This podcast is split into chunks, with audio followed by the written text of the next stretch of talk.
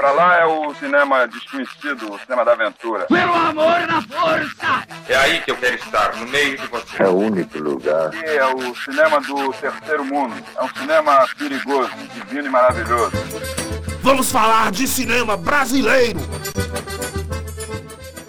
Eu sou Gabriela Santana e vou falar sobre O Ano em que Meus Pais Saíram de Férias, um filme de 2006 com direção de Cal Hamburger.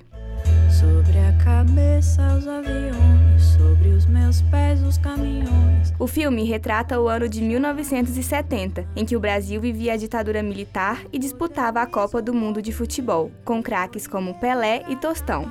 É um filme cheio de comparações e metáforas sobre a ditadura e cumpre a missão de mostrar o momento mais sangrento da nossa história, sem exageros e sob o olhar de um menino de 11 anos, Mauro, que vivia com os pais em Belo Horizonte. Um certo dia, eles precisam sair de férias. Na verdade, eles estavam fugindo por serem militantes que lutavam contra a ditadura. O menino deveria ficar com o avô judeu em São Paulo, no bairro Bom Retiro. Deixado na porta da casa do avô, é acolhido pelo vizinho Shilomo, um judeu muito religioso. O avô havia falecido naquele mesmo dia. A partir daí, o garoto enfrenta a falta dos pais, a morte do avô, o desafio de ser goi, um não-judeu, em uma comunidade judaica, enquanto a euforia da Copa do Mundo toma conta do país. Todos juntos vamos pra frente, Brasil.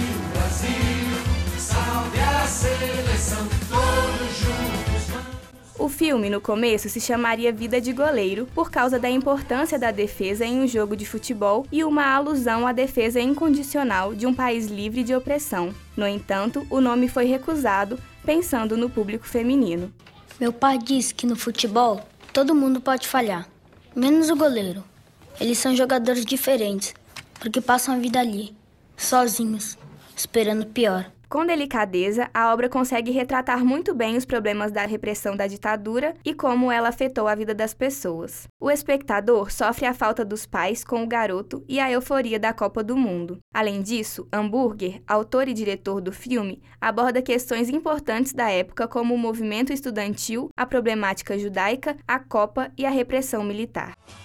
Eu sou terrível, é bom parar desse jeito.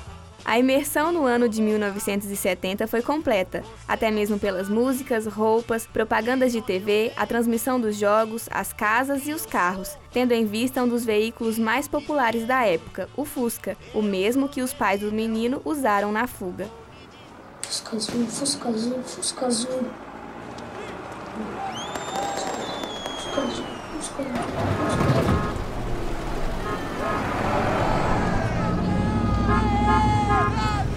Fusca azul. Vem, Mauro.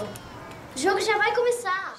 Em 2008, o filme foi representante do Brasil como candidato ao Oscar de melhor filme estrangeiro. Ficou entre os nove semifinalistas. É uma das produções nacionais mais premiadas dos últimos tempos, com o prêmio especial do júri e menções dos críticos na Mostra Internacional de São Paulo, e consagra o trabalho do diretor e roteirista Cal Hamburger. E aqui termina mais um Vamos Falar de Cinema Brasileiro, com texto e produção de Gabriela Santana, Natália Rocha e Cezane Fernandes.